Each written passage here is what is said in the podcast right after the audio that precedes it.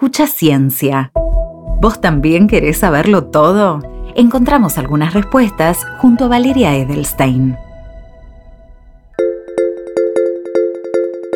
La ciencia está en todo lo que nos rodea, en nuestros paisajes, en nuestros juegos, en nuestras casas.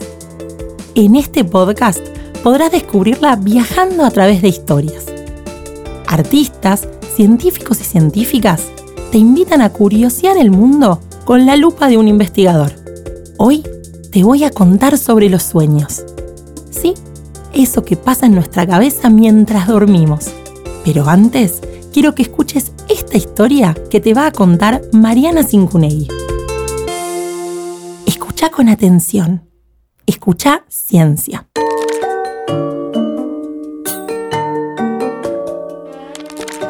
Te quiero invitar a leer el libro El sueño de Yurumi. Lo escribió Carolina Tosi y cuenta la historia de un oso hormiguero que tuvo un sueño hermoso y al despertar quiso volver su sueño realidad. ¿Me acompañas?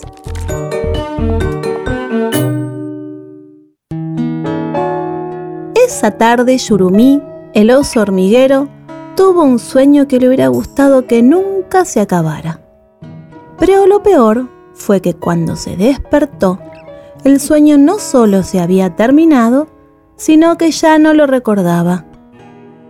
Salió desesperado de su madriguera sin importarle que fuera de día. Como sus ojos eran pequeños y no tenía buena vista, trató de encontrarlo usando sus oídos. Escuchó algo parecido al sueño y corrió hasta allí, a pura velocidad. Cavó, introdujo su hocico alargado, pero el sueño no estaba enterrado. Quiero mi sueño, gritó. Los animales de la selva lo miraron sorprendidos. Yurumi era solitario y vivía de noche. Era raro que estuviera despierto esas horas y encima que les hablara. Ayúdenme a encontrar mi sueño, les pidió. Muchos de los animales le tenían miedo. Los atemorizaban su aspecto y su carácter gruñón, pero la mona aulladora, que era valiente, se le acercó. ¿Cómo era su sueño? le preguntó. Solo sé que era de color naranja y tenía una linda melodía que me hacía mover y reír mucho, explicó. ¿Reír? preguntó entrometido el cuatí. Si usted nunca se ríe pero en el sueño sí me reía y a carcajadas de la alegría, ¿vio? No se preocupe, vamos a encontrar su sueño, aulló la mona. En la selva misionera todos los animales se ayudaban entre sí cuando tenían un problema y decidieron que esta vez también auxiliarían a Yurumi. La mona comenzó con la búsqueda. Saltó de rama en rama y se trepó a los árboles más altos, pero no logró divisar nada naranja. Desde ahí solo veía los colores de la selva, verdes, amarillos, marrones.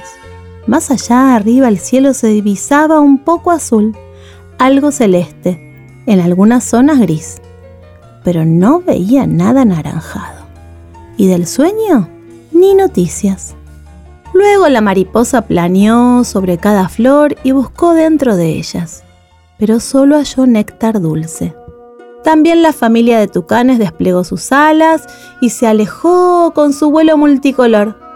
Llegó tan alto que alcanzó el cielo y picoteó las nubes para localizar el sueño escondido, pero tampoco estaba allí.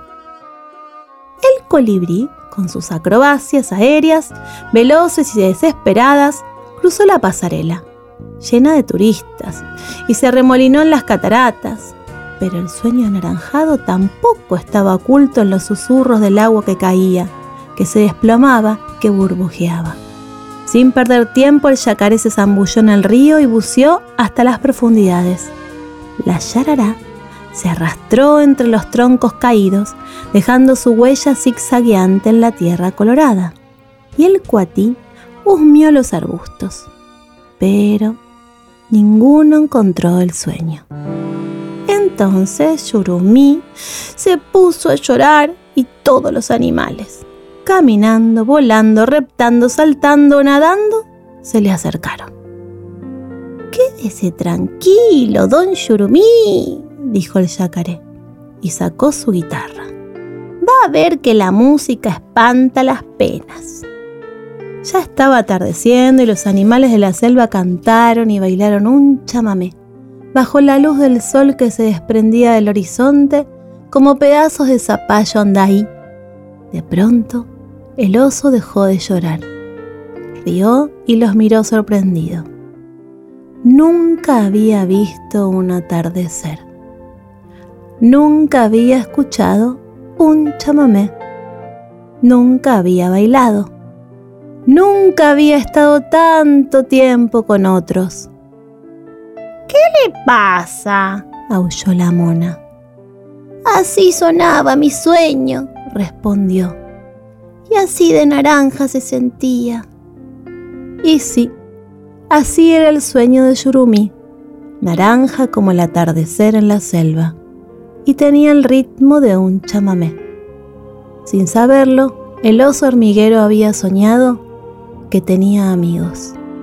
Y lo bueno de la amistad es que no es como un sueño.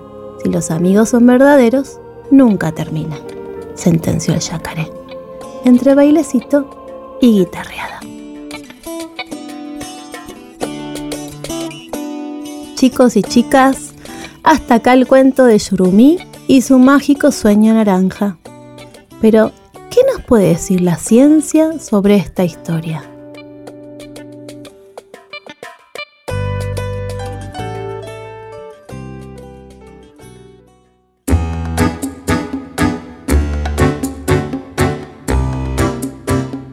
Hay algo maravilloso que nos ocurre todas las noches cuando dormimos.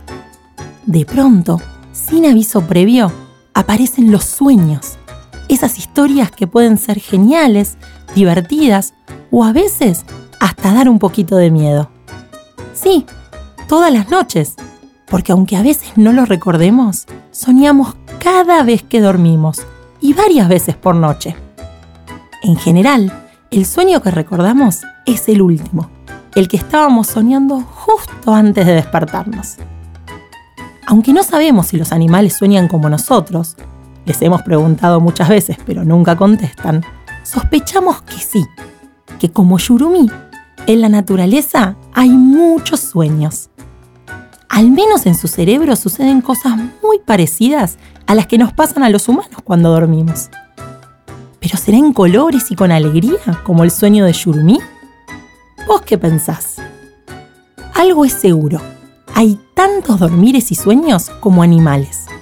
Están los que descansan de día, los que lo hacen de noche y los que son más irregulares, con varias siestas a lo largo del día.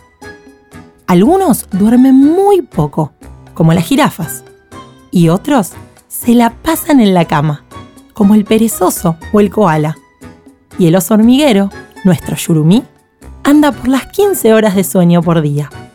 Lo suficiente como para soñar atardeceres anaranjados o chamames con amigos.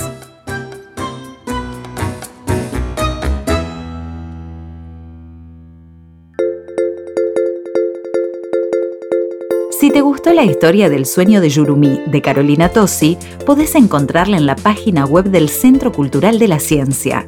Busca Lee Ciencia, Lee Futuro y vas a descubrir este y otros libros que te llevarán de viaje por el mundo del saber científico o seguí este podcast para enterarte del próximo episodio de Escucha Ciencia. Lee Ciencia, Lee Futuro es un programa del Ministerio de Ciencia, Tecnología e Innovación.